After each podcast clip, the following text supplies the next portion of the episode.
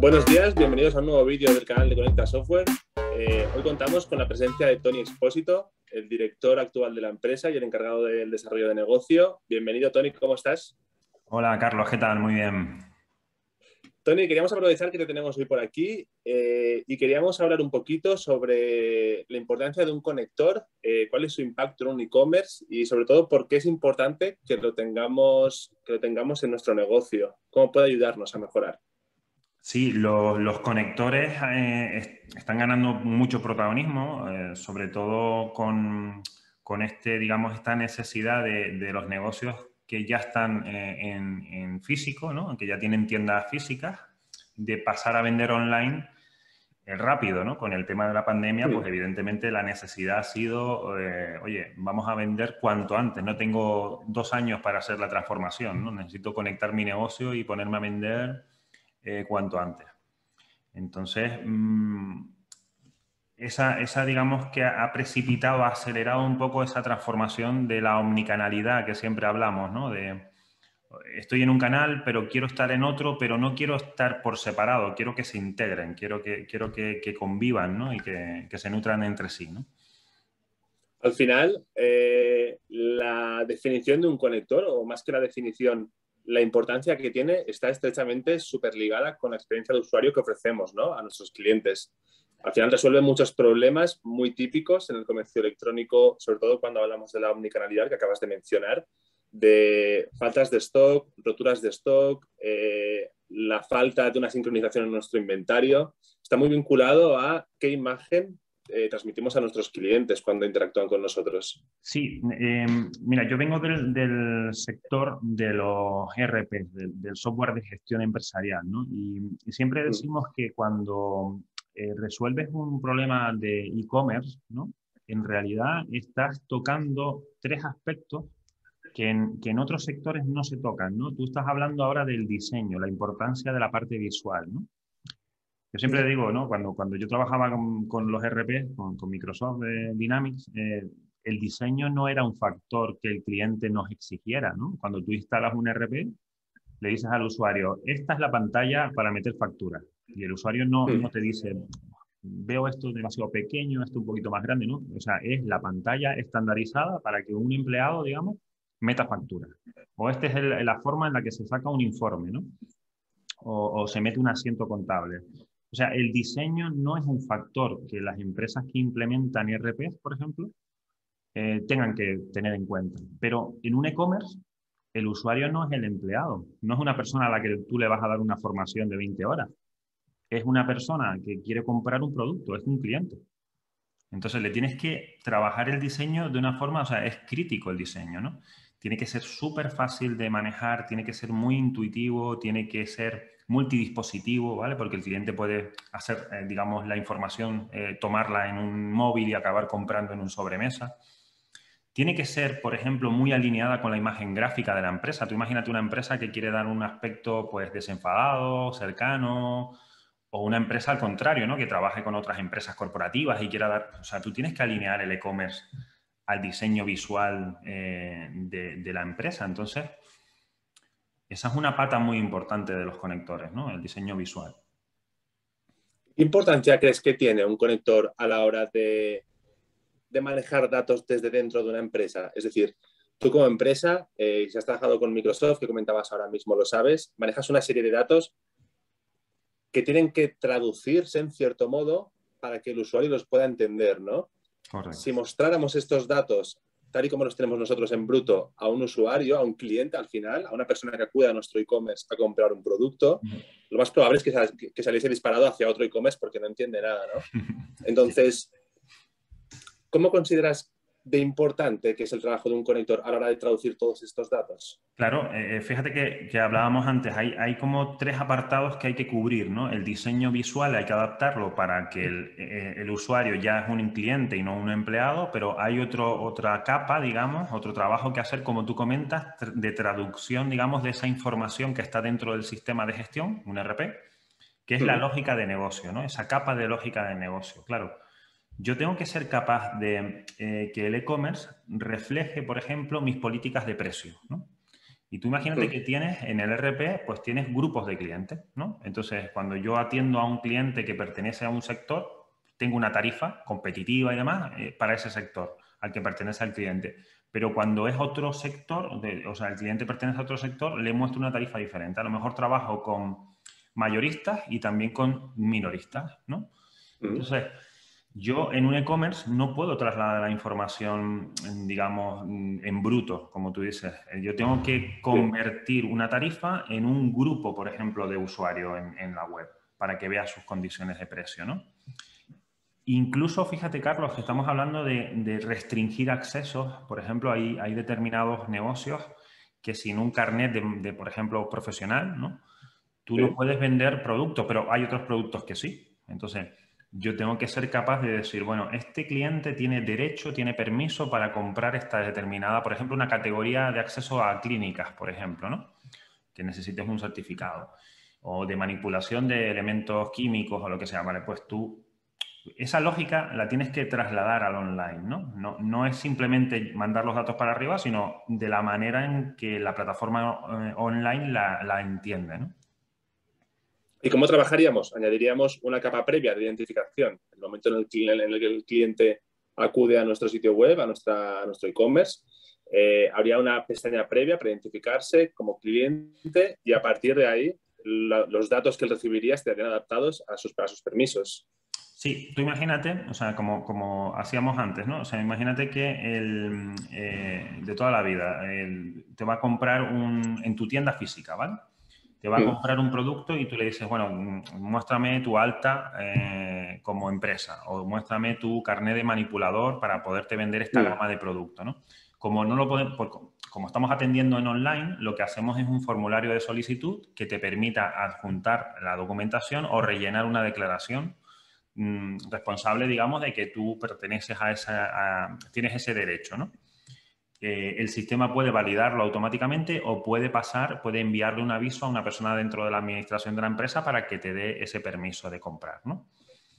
Entonces, lo automatizamos completamente en ese sentido, ¿no?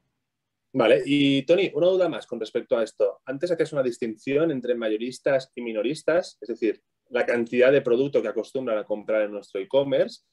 Eh, aquí, aquí, en este punto me surge una duda. Eh, ¿Cómo enseñamos al cliente? Yo como mayorista quiero comprar 100 unidades de un producto. En el sitio web actualmente sí que tienen stock, pero no sé si tienen una unidad, 5 o 10, o si van a ser capaces de abastecerme. A mí hay muchas veces que comprar 10 unidades no me solventa mi, demanda. Con lo cual no me vale que me lleguen únicamente 10 y que tenga que esperar una reposición futura. Correcto. ¿Existe algún tipo de metodología que podamos utilizar como plataforma de e-commerce para decirle al mayorista, oye, no te preocupes, tengo suficiente stock como para cubrir toda tu demanda antes de que me hagas el pedido. Esto, es muy importante. Es otra de esas cosas que yo como, como usuario de un RP, por ejemplo, como empleado de la empresa, manejo, ¿no? Yo cuando un cliente me pide eh, por teléfono, por ejemplo, eh, me dice, necesito 50 unidades. Yo estoy viendo el stock que manejo y a lo mejor tengo 300 unidades, ¿no? Eh, pero en una web me conviene mostrar todo el stock que tengo o es un factor que a lo mejor algún cliente puede usar como, digamos, un factor de negociación porque sabe que tengo muchas unidades, ¿no? Hmm. Entonces, muchas empresas lo que hacen es mostrar indicadores semafóricos de, bueno, tengo stock, tengo pocas unidades, eh, no tengo stock o está pendiente de reposición para decirle que puede pedirlo, pero sería una reserva. Esta información hay que ponerla a, disposición del cliente, que en este caso eso, es el consumidor que lo, está haciendo y que no es igual cuando es un particular que cuando es una empresa, como tú comentas, ¿no? Entonces son, son cosas que, no se trasladan como están en el RP, sino que hay que darle, digamos, ese tratamiento para que el consumidor sea el que haga el pedido con la información que a nosotros nos interese que tenga, ¿no? Sí, sobre todo creo que al final también es importante lo que tú hablabas de un indicador semafórico, creo que también es importante porque es muy visual y porque lo puede entender cualquiera, ¿no? Muchas veces cuando manejamos un e-commerce eh, sobre un tipo de producto específico, nos pensamos que toda la gente que visita nuestro e-commerce va a entender nuestra terminología y al final creo que se trata, y tú hablabas antes de lógica de negocio, creo que es muy importante saber aterrizar los datos y aterrizarlos, aterrizarlos de una forma súper sencilla para cualquier tipo de público. Exacto. Al final se eh, trata de, esa ¿no? De esa manera sencilla, eh, tanto en lo visual, como en trasladar esas políticas de precio, esas políticas de disponibilidad de stock, de permisos de acceso a determinadas categorías, todo eso tiene que ser súper simple. Le estamos pidiendo a nuestro cliente que nos compre él mismo, que nos pase el pedido él mismo, que se meta en nuestro sistema y nos diga que quiere comprar y además que pague, ¿no? Incluso. tenemos que poner toda, toda la autopista para que eso sea sencillo, ¿no? Sí, sí, completamente. Hay un punto que antes no teníamos cuando todo este tipo de procesos se hacían en un, comercio físico. Eh, antes tú llegabas a una tienda, en la tienda probablemente estaba en su expositor, en su estantería, donde fuese, en su almacén, todos los productos y tú muchas veces eras capaz de verlos sin necesidad ni siquiera de interactuar con el dependiente. Mm. Ahora tenemos un problema y es un problema o una oportunidad, según se mire, que ha crecido mucho durante los últimos años, que es cómo encontramos como consumidores los productos y cómo los visibilizamos como proveedores, ¿no? Esos productos.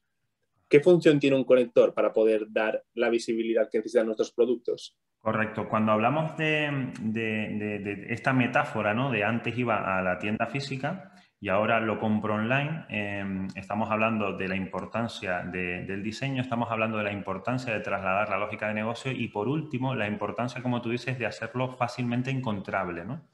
Porque cuando yo voy al negocio físico, cojo el producto y lo llevo al mostrador o lo llevo en el carrito de compra, tal, ¿no? Cuando lo estoy buscando en una web, eh, tengo que manejar un factor que es la encontrabilidad tanto en el sitio web, cuando ya lo encuentro, como para que yo sea encontrado en los buscadores, ¿no? Para posicionar en los resultados de búsqueda, ¿no? Entonces hay una encontrabilidad, ese, ese concepto que no se trabaja cuando tú, eh, digamos, piensas en un RP, pero hay que trabajar cuando piensas en un e-commerce, ¿no? Entonces es muy importante que los conectores tengan en cuenta que el producto primero tiene que ser encontrado eh, tiene que ser optimizado para que lo encuentre Google, ¿vale? Para que lo muestre Google. Y luego, cuando consigues que una persona visite tu página web, le tienes que poner todas las puertas, ¿no?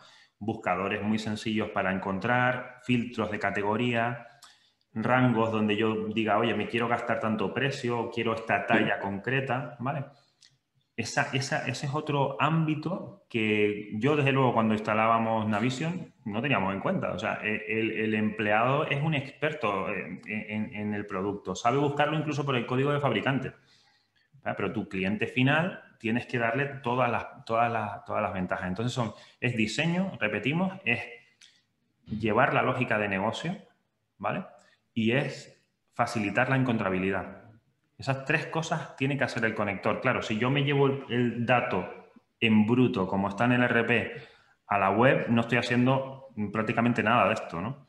Eh, no trabajo el diseño visual, no trabajo, o sea, y esa usabilidad no, no, le facilito la búsqueda y sobre todo no puedo trasladar pues, políticas de precio, permisos y tal, que digamos que sí que están en el RP, ¿no?